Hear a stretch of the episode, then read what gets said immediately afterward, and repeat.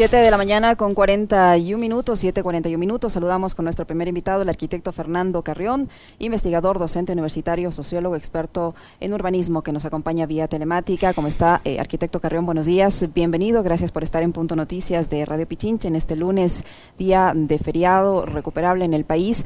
¿Cómo mira usted hasta el momento los resultados en el ámbito electoral? La provincia de Pichincha, la capital de la República, eh, tienen ya, de acuerdo a los datos del Consejo Nacional Electoral, nuevo, nueva prefecta prefecta reelegida en este caso, y la ciudad de Quito, nuevo alcalde. Se trata de Pavel Muñoz, ambos de la Revolución Ciudadana. Eh, entendemos también que el número de concejales también le resulta positivo a la Revolución Ciudadana.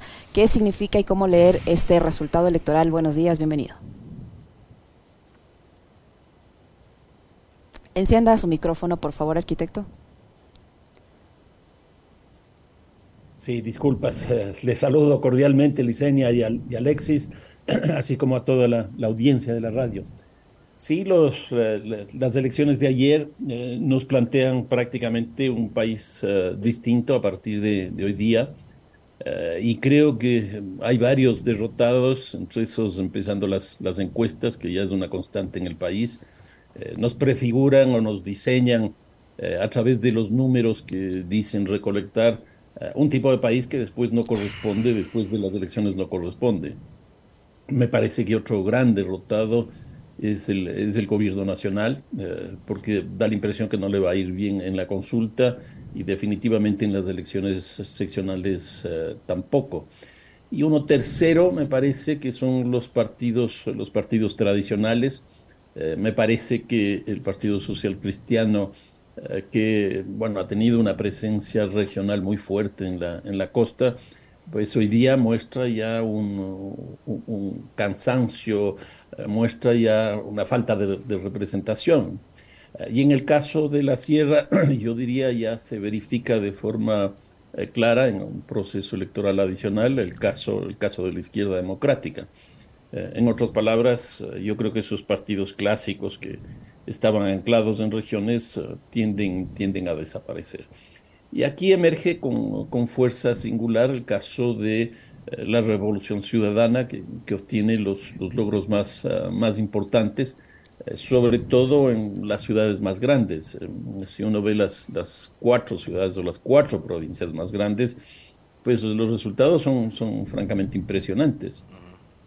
haber destronado al Partido Social Cristiano en, en Guayaquil luego de 30 años de lo que denominaron el modelo exitoso, eh, yo creo que eso es, eh, es impresionante.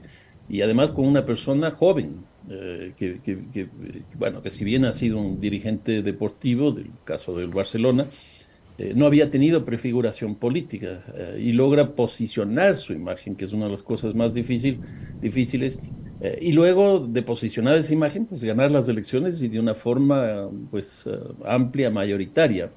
Entonces, ¿qué es lo que tenemos? Eh, la Revolución Ciudadana gana en Quito, Pichincha, gana en Guayaquil, Guayas, eh, en, eh, en, Manabí parece que también hay una reelección de la prefectura, en Santo Domingo exactamente igual, la ciudad y la provincia. en, en, en, Azuay da la impresión que al menos estaría también con la, con la prefectura. esto nos muestra que en las grandes ciudades, las grandes provincias, se ha producido un viraje fundamental, por eso digo, estamos bajo la presencia de un país totalmente distinto. Como siempre es un gusto conversar con, el arquitecto Fernando Carrión. Eh, algunas cosas que ha resumido el, arquitecto y que igual nos van dejando algunas ideas. ¿no? Eh, yo justo mencionaba que eso, ¿no? esta suerte que tenemos los ecuatorianos de cuando pasa algo, empezar a buscar culpables. Entonces la prensa ayer vamos, cogió y se, se sacudió de toda posibilidad de culpa y mm, le cargó sobre las espaldas del gobierno lo que ha sucedido ahora. Yo no sé qué tan grave sea para el país, para las provincias, las alcaldías, en general, el dichoso regreso del correísmo. Lo que sí sé es que hay unos resultados electorales y que, como bien ha dicho el arquitecto Carrión, uno de los grandes perdedores es, es del gobierno. Por lo que ha pasado hoy territorialmente, tomando en cuenta que estamos a dos años de elecciones presidenciales, arquitecto, esta reconfiguración del mapa político a nivel local, ¿Cuánto podría terminar de influir en eh, justamente la presidencial del 2025? Y mm, la situación actual del gobierno, ¿cómo ve usted hoy que va a tener adversas a ciudades y provincias tan importantes como Quito, Guayaquil, Pichincha y Guayas? A ver, yo creo que habría que partir analizando el carácter de estas, de estas elecciones que tuvimos el día de ayer. Eh, porque generalmente lo que nosotros hemos pensado es que fueron elecciones seccionales, es decir, elecciones de, desde los territorios. Y esta fue una elección sui generis, porque hubo una combinación de elecciones nacionales con elecciones eh, locales. ¿Y por qué esto? Porque tuvimos dos elecciones nacionales, la consulta y el Consejo de Participación Nacional, que son elecciones nacionales. Y luego tuvimos las elecciones, las elecciones locales de prefecturas, alcaldías, eh, concejalías y, y, también parroquias en los sectores rurales. Entonces hubo esa combinación. Eh, ¿Cuál es el resultado? Pues en todas eh, la oposición ganó, en todas, eh, incluido con los bajos resultados que todavía tenemos en la, en la consulta, en términos del, conteo de, de, los votos, pero la tendencia me parece que ya está clara. Yo creo que es clarísima. Entonces se, se, empieza a prefigurar un país distinto y ya se empieza a hablar hacia las elecciones de, de aquí a dos años. ¿qué, ¿qué, es lo que queda? pues una renovación total desde las localidades, eh, es la base de la democracia, está ahí. Eh, en muchos casos, eh, esa base, en otras elecciones, había estado sustentado en los grandes caciques locales. Pues viendo de las, de las provincias y las ciudades más grandes, como hicimos hace un rato, pues esto, esto no ha sido así, viene de una estructura política. Por ejemplo, el caso de Quito, que es lo que conozco un poco más. Y en las elecciones del 2019 gana Jorge Yunda eh, con 21%. Ahora se gana con un poquito más. Eh, gana con 21%, pero pone solo tres, tres, eh, tres concejales. Que yo creo que a la larga eso es lo que les llevó a un problema de gobernabilidad que hizo que un grupo de concejales, 14, lo destituya. Pues me da la impresión que eso ya no va a ser posible. ¿Qué es lo que ocurrió en aquella época? la candidata de compromiso social, creo que se llamaba en ese momento. Fuerza Compromiso Social. Exactamente. Luisa Maldonado pierde las elecciones con una diferencia frente a Jorge Yunda muy pequeña, cerca de dos puntos, pero logra poner nueve concejales de 21. Pues esta relación me parece que ya no va a existir en esta, en, en esta ocasión.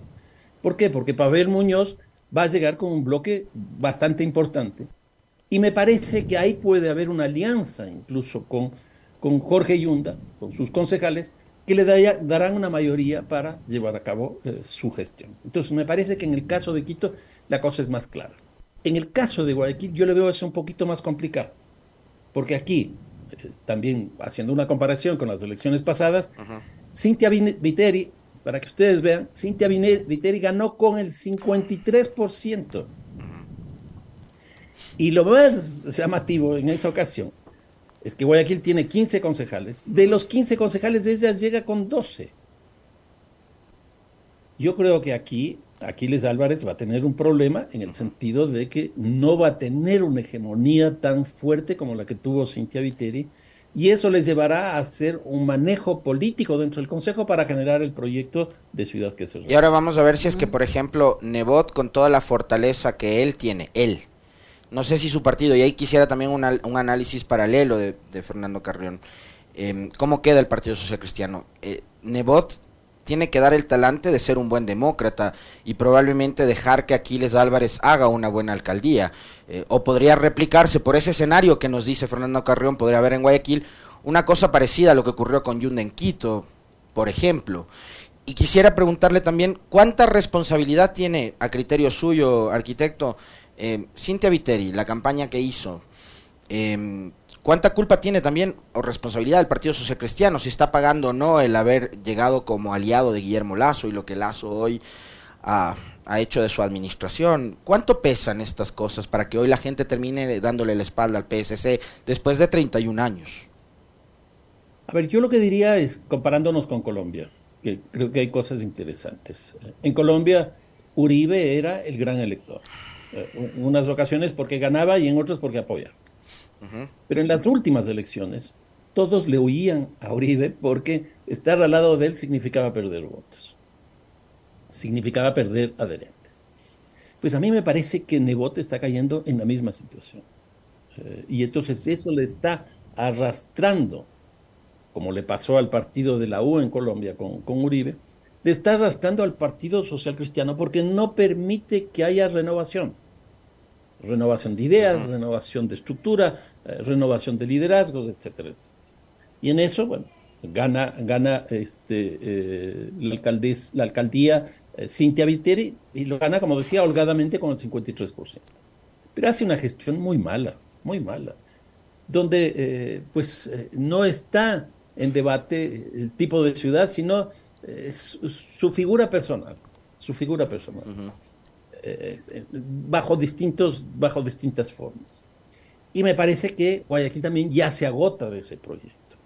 da la impresión de que, eh, por ejemplo, dos, dos, hechos que han ocurrido en este, en este tiempo terminaron por torpedear, así, ese proyecto. El uno es el tema del, del COVID. La, la, desgracia que vivió Guayaquil, sobre todo en los primeros meses, eh, con la cantidad de personas que fallecieron, contagios, etcétera, me parece que empezó a minarle a Guayaquil. Y el segundo, que yo creo que es tan grave como el primero, es el tema de la violencia.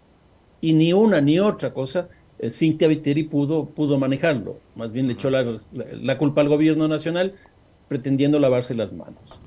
Y ahora viene la democracia. En la democracia termina por liquidarla porque su forma de liderazgo, su forma de gestión, que incluso ha sido cuestionada en términos de la falta de transparencia en el manejo de los recursos económicos, pues termina, termina conduciéndole a, lo que ha pasado. Y yo creo que aquí eh, el Partido Social Cristiano, Jaime Nebot y Cintia Viteri son eh, grandes derrotados, una cosa muy parecida a lo que pasa en Quito con la izquierda democrática.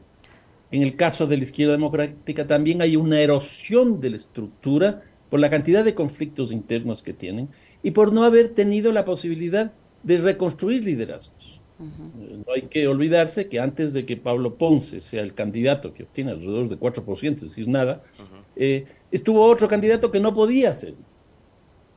Y estuvieron en discusiones con varios otros candidatos, unos con una tendencia, otros con otra tendencia, los conflictos en la asamblea, etcétera, que terminan por erosionarse y eran los y han sido los dos partidos clásicos de las dos regiones, el uno de la costa y el otro de la sierra. Y me parece que los dos terminan ahora por eh, erosionarse. Ahora, arquitecto Carrón, estos resultados sin duda eh, reflejan que en la población eh, quiere un cambio y que hay muchísima expectativa de lo que estas nuevas autoridades puedan hacer tanto en la ciudad de Guayaquil, en la provincia de Guayas y en específico en la provincia de Pichincha y en la ciudad de Quito pero implica también para los candidatos un reto muy importante, tomando en cuenta todo lo que ha pasado en Quito, todo lo que ha pasado en la provincia de Pichincha en materia de seguridad y en otros temas. Una ciudad que por su votación todavía se ve bastante dividida y polarizada. Eh, ¿Qué, deberían ahora eh, estos candidatos hacer en manera para, para, tener gobernabilidad tanto en la alcaldía como en la prefectura de Pichincha y en, Guayas también, lo propio en Guayaquil, eh, tomando en cuenta esa expectativa que tiene la gente? Porque, por ejemplo, en el caso de, Quito, eh, hay muchas personas que votaron por Pavel Muñoz, no porque simpaticen exclusivamente con la Revolución Ciudadana, sino porque encontraron en él posiblemente el candidato mejor preparado para ejercer el cargo, pese a no estar de acuerdo con su línea política. en ese sentido, hay expectativa en el en, en los ciudadanos, eh, arquitecto Carreón, ¿qué debería pasar ahora? No, sin duda que hay expectativa. Yo creo que Pavel tuvo como dos momentos en su campaña. Me parece que su arranque no fue bueno. Y más bien hace dos, tres meses eh, produjo un giro muy importante eh, que le condujo justamente a ganar las, las elecciones. cuando uno revisa las presentaciones, los debates, etcétera, etcétera, no solo que Pavel se, es, el candidato más, más sólido, sino también hay una propuesta atrás. Eh, cuando uno sigue a los, a los candidatos eh, que están en los puestos inferiores, eh, pues hay una erosión de la claridad respecto de qué hacer. Ahora, yo creo que aquí el, el, gran problema que va a tener Pavel, y que me parece que eso no se topó en la campaña electoral, es el modelo de gestión. Quito está atravesando un modelo de gestión en una crisis brutal. Les pongo algunos ejemplos. Eh, uno primero, eh, tiene Quito 12 eh, empresas municipales, solo una se autofinancia, Solo una se autofinancia. ¿Cuál es esa única autosustentable, arquitecto? Es la empresa de agua potable y alcantarillado. O sea, la de transporte trabaja pérdida, por ejemplo. Todas, todas las restantes. Y es la que va a manejar el metro, me imagino. Entre otras, porque es eh, imposible que esa empresa pueda generar eh, dos mil millones por su cuenta. Eh, por eso es que hay un financiamiento por parte del gobierno nacional. Pero quizás aquí hay un ejemplo muy interesante, el tema de recolección de basura. aquí hay dos empresas, que es, que, que es un sinsentido la empresa de residuos, eh, de, recolección de residuos sólidos y la empresa de disposición de residuos sólidos. Yo creo que aquí Pavel lo que tendría que hacer es fusionar en una sola. Y eso me parece que abatará los costos y probablemente este, con eh, las tasas de recolección de basura pueda, pueda autofinanciarse. Pero me parece que ese es un espacio. El otro espacio que a mí me parece que es muy complejo y yo sostengo que aquí lo que tenemos es una metrodependencia, es el tema, el tema del metro. Quito tiene, eh, todo el metro cuesta más de 2 mil millones de dólares. Eh, ¿Qué es lo que ocurre? El gobierno nacional se ha comprometido a pagar de eso 750 millones de dólares. Y el municipio de Quito, 1.250 millones de dólares, que algo insinuó hoy día, el 6 de diciembre, en las fiestas de Quito, que el gobierno podría, ah, nacional podría financiar con 150. Pero vamos con la hipótesis más, uh, más compleja, 1.250 millones. Eso tiene que ser pagado en 20 años. Si nosotros hacemos simplemente la división de 1.250 para 20 años, eso quiere decir que cada año debemos pagar 60 millones de dólares. Comparando con el impuesto predial del año pasado, eh, es, cercana porque son 75 millones de dólares que se pagan en el impuesto predial. Entonces se incrementa a 60 millones. El modelo de gestión este que Guarderas estableció con eh, la, empresa de, de Medellín asociada con una empresa francesa, implica 31 millones de dólares durante seis años. Ya estamos en 90. Pero a eso hay que añadirle el subsidio a la, tarifa del transporte, con un problema. El metro fue diseñado para 400 mil pasajeros y si nosotros logramos al inicio o a los seis años para seguir en esa línea, eh, eh, vamos a tener, yo creo que a lo sumo 120, 150 mil pasajeros día lo cual va a significar no menos de unos 40 millones de dólares adicionales. Esa metrodependencia solo en subsidios van a ser 130, 140, 150 millones de dólares que les resta al presupuesto. Entonces yo creo que aquí Pavel va a tener que hacer una reingeniería total, una reingeniería total. Y esa es, a mi manera de ver, el reto más importante, porque si logra hacer esa reingeniería en un plazo relativamente corto, va a tener la posibilidad de eh, eh, realizar las ofertas que ha hecho porque tiene una base institucional para hacerlo. Y va a tener, a diferencia de lo que pasó con el... Yo me acuerdo que en 2019, creo que la primera entrevista que hicimos en esa época con el contertulio Vela, en la otra radio, fue justamente el arquitecto Fernando Carrión. Y Fernando Carrión en esa época se convirtió en una suerte de clarividente o de pitonizo, ¿no? Y nos dijo con precisión meridiana. De paso, le envío saludos a Wilson Merino que nos está viendo y escuchando. Va, él va, él va a ser parte de este consejo y ahí va la pregunta que tiene que ver también con la conformación de este nuevo consejo. Eh, arquitecto Carrión. El ingeniero Carlos Páez, que sabe mucho de estos temas estadísticos, y ha hecho él una eh, un cálculo de cómo estarían eh, distribuidas las las, las concejalías dietales, ¿no? En el norte la RC pone un concejal que es eh, Emilio. Van, eh, va uno de Freile, uno de Páez, uno de Creo y uno de Yunda, la señora Grunauer. En el centro la RC pone dos, Wilson Merino y Cruz. Yunda pone uno, Freile uno, la izquierda democrática uno. En el sur la RC pone dos, Blanca Paucar y Héctor Cueva. Yunda pone uno, Chamba pone un, eh, Freile pone uno y la pone uno. Y por parroquias, la Revolución Ciudadana pone dos, Fernanda Racines y Adrián Ibarra. Adrián, eh, un queridísimo amigo mío, al que de paso le mando también un fuerte abrazo y felicitaciones. Noroña por Yunda, Vega por la López por Freile y Aulestia por Lazo. Entonces, la Revolución Ciudadana tendría siete, no alcanza los nueve que sacó la vez anterior. Habría cuatro de Yunda, cuatro de Freile, tres de la ID, eh, dos de Creo y uno de Democracia Sí, Andrés Páez, ¿no? Pone un, concejal. Eh, con ese escenario, eh, es, es, digamos, y la figura de Pavel sobre todo, eh, arquitecto Carrión, eh, yo una de las cosas que destaco de Pavel, más allá del tema planificador y cosas por el estilo, yo lo conocí en la asamblea. Y es un tipo que hace mucha política. Bien hecha, pueden dialogar. bien hecha. Entonces, los socialcristianos se sentaban a hablar con Pavel. Los de Creo se sentaban a hablar con Pavel. Los de Suma se sentaban a hablar con Pavel. Todo el mundo hablaba con Pavel.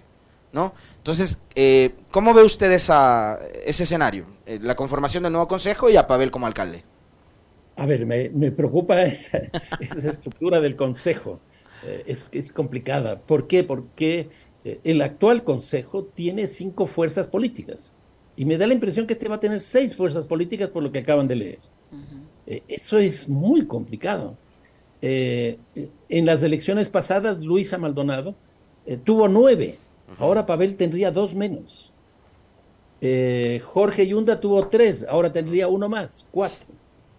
La única posibilidad que habría ahí es que empiece a haber una política de alianzas. Y yo lo que le recomendaría a Pavel es que ya antes de, el, ah, de que se posicione el nuevo consejo, establezca dos, tres, cuatro líneas generales de política y sobre eso acuerde al menos una agenda mínima para el primer año. Yo creo que ese es el punto de partida fundamental. ¿Qué debe, a ver, aparte de lo que usted dijo, fusión de algunas empresas públicas, eh, ordenar aquello, eh, ¿cuáles, ¿cuáles serían los temas, los, los cinco temas? Capaz me exagero, tres temas más importantes de hacer el primer año de gestión, arquitecto. A ver, yo creo que el primero, primerísimo, es ponerse de acuerdo respecto al modelo de gestión. Y yo creo que ahí hay que, ahí hay que establecer una política frente a las empresas, otra política frente a, la, a, las secretarías y en tercer lugar frente al presupuesto. Si hace eso, pues está al otro lado. Frente a qué hacer a la ciudad de Quito, pues ahí hay, ahí ha habido mucho más debate. Y está, uno, la seguridad, porque sin duda es la demanda principal, no solo en Quito, sino a nivel nacional.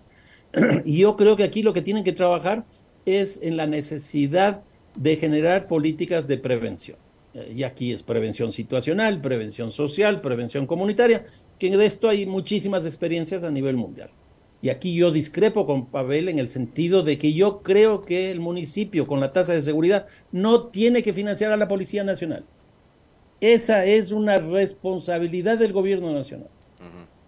Los gobiernos locales no tienen por qué financiar al gobierno nacional, es al revés. Pero, pero y ante la desesperación, arquitecto, de tener un gobierno que no mueve un dedo, que no da plata a la, policía, ver que las UPCs están cerradas, votadas. ¿Qué hacemos? Pues lo mismo, Alexis. Eh, es con salud, es con educación, etcétera, etcétera. Aquí las responsabilidades son las responsabilidades. La ventaja que hay que entren los municipios al tema de seguridad eh, eh, va en un doble sentido. Uno, eh, la violencia tiene una geografía. Entonces, lo que nosotros tenemos en Esmeraldas es distinto a lo que tenemos en Loja, lo de Loja es distinto a lo que tenemos en Ibar. Entonces, aquí hay una ventaja. Si entran los municipios a la seguridad, es que asumen la heterogeneidad, asumen la problemática de la seguridad de su territorio. Y la segunda, que me parece que es muy, muy importante, es que los municipios no tienen policía, no tienen justicia ni tienen cárcel. Es decir, no pueden hacer represión. Lo único que pueden hacer es prevención y para eso necesitan recursos. Entonces, destinar recursos para la, para la, para la represión, destinar recursos de transferencia para el gobierno nacional, me parece que es un error. Y yo creo que eso perfectamente, si es que esos recursos, que además son pocos, son 8 millones de dólares eh, al año, esos recursos tendrían que estar destinados a la prevención y le harían con eso un gran favor al gobierno nacional y, y obviamente a la ciudad de Quito. Arquitecto, y en cuanto a la papa caliente que han tenido todas estas últimas administraciones, que es el metro, la ciudad que no termina de arrancar, usted vio como en las últimas semanas, se quedaron hasta sin seguro y se tuvieron que suspender los, los, viajes de prueba. ¿Qué, ¿Qué tiene que hacer el nuevo alcalde, el nuevo Consejo Metropolitano respecto a este metro? Bueno, yo creo que lo primero que habría que hacer un informe de situación. Y, y, me parece que eso debería ser Pavel para que la ciudad de Quito sepa en qué condiciones está recibiendo el metro. Porque, como les digo, esto genera una metrodependencia. Eh, el modelo de gestión en gran parte va a estar determinado por el metro. Entonces, si Pavel llega y dice, el metro me estoy recibiendo en estas condiciones, eso significa que voy a poder hacer uno, dos y tres. De todas maneras, lo que sí hay que decir es que el metro sí se va a inaugurar en la próxima administración municipal. Con lo cual ya tendremos tres administraciones que hayan han inaugurado el metro. Porque fue con, que no ponga placa el Pavel está todo bien. Exacto. Porque inauguró, inauguró Rodas, inauguró este, eh, Guarderas y tendrá que inaugurar Pavel. Porque, o sea, eh, lo que han hecho en estos días, bueno, en las otras dos inauguraciones es una cosa absolutamente ficticia, es una tomadura del pelo. Y entonces creo que le corresponderá a él efectivamente poner en funcionamiento el metro. Eh, arquitecto, para ir cerrando, yo quisiera preguntarle, em, el gobierno, más allá de entender que es el gran perdedor por los resultados territoriales, locales, pero aparentemente también por el resultado de la consulta popular, donde va a recibir un revés, parece. Exactamente. Políticamente, ¿cómo queda Lazo? Ayer, pues, es un, ya no sé, eh, hoy, eh, hoy yo hubiera esperado del gobierno el anuncio de cambio completo de gabinete porque aquí no sirve ninguno, son todos una tarea de inútiles, se me van. Eh, creo que es lo que debería hacer, ¿no? Está rodeado de inútiles el presidente. ¿Qué le queda? Es un presidente débil políticamente, sin apoyos, sin asamblea y ahora sin prefecturas, sin alcaldías. Es un gobierno sin vida. ¿Qué le queda? No, realmente la debilidad del gobierno es absolutamente crónica absolutamente crónica. Eh, yo creo que la única jugada que le queda incluso para perder es eh, la muerte cruzada. Ufa. Yo creo que no tiene ninguna otra alternativa. alternativa. Él le apostó a la, a la, consulta, al referéndum, y la impresión que yo tengo, como están saliendo ya los resultados, que hasta en eso va a perder. Eh, entonces, en términos de imagen, ahí se erosiona mucho con, con la consulta pero con los resultados territoriales, los resultados de provincias, cantones, pues incorpora nuevos opositores a su gestión. Nuevos opositores a su gestión. Claro. Eh, y entonces eh, va a tener problemas con la Asamblea, va a tener problemas en la calle y va a tener problemas con eh, estas estructuras que emergen hoy día con un proyecto de ciudad, de provincia totalmente distintas a lo que él viene a decir. Por eso yo digo, lo único que le queda es la muerte cruzada. En otras palabras, si va por la muerte cruzada o no va por la muerte cruzada, los días eh, que tiene son, son muy cortos. Eh, porque además, bueno, pongamos que sale ya, renuncia o se va o le votan lo que sea a, Lazo, el que debería subrogarle es el vicepresidente Borrero. Pero ¿qué legitimidad tiene él? ¿Qué apoyo político tiene él? Yo creo que me parece que es exactamente el mismo que tiene, que tiene Lazo. En otras palabras, lo que queda en estos dos años eh, de, este mandato es de una debilidad crónica, no de una persona, no de un, un, ejecutivo como es el presidente de la República, sino de toda su propuesta, de todo su proyecto. Muy, bien. muy interesante. Arquitecto Carrión, siempre un gusto conversar con usted, muy amable por habernos acompañado. Muchas gracias. Fuerte abrazo, no se pierda. Nunca. Saludos cordiales. Gracias, arquitecto. El arquitecto Fernando Carreón que ha estado con nosotros, 8 con 10 minutos, amigos. Hacemos una brevísima pausa y enseguida regresamos para seguir conversando. Yo tengo, yo tengo la duda de si Freile va a ser otra vez candidato presidencial en 2025. Ya llegó, ya quiero que llegue el 2025 para ver si Freile es otra vez candidato. ¿Será? Andrés Páez. Ha tenido, digamos que, pero mira que, subió un poquito, ¿no? ¿Quién? Eh, Freile, o sea, tuvo una votación, digamos, no pues nada despreciable. Hizo buena campaña. Es una campaña interesante y ha tenido una votación también interesante, pero puede ser que le ocurra lo que le ha pasado a otro candidato que se ha convertido en el eterno candidato y en el eterno perdedor. ¿Quién? Andrés Páez. Ah, Páez. Yo pensé que estabas pensando en César Montúfar. Ah, no, ese ya superó todos los récords. Yo. Vale. 8 con 10 minutos, una brevísima pausa. Ya regresamos, no se vayan, que volvemos para analizar también la consulta popular.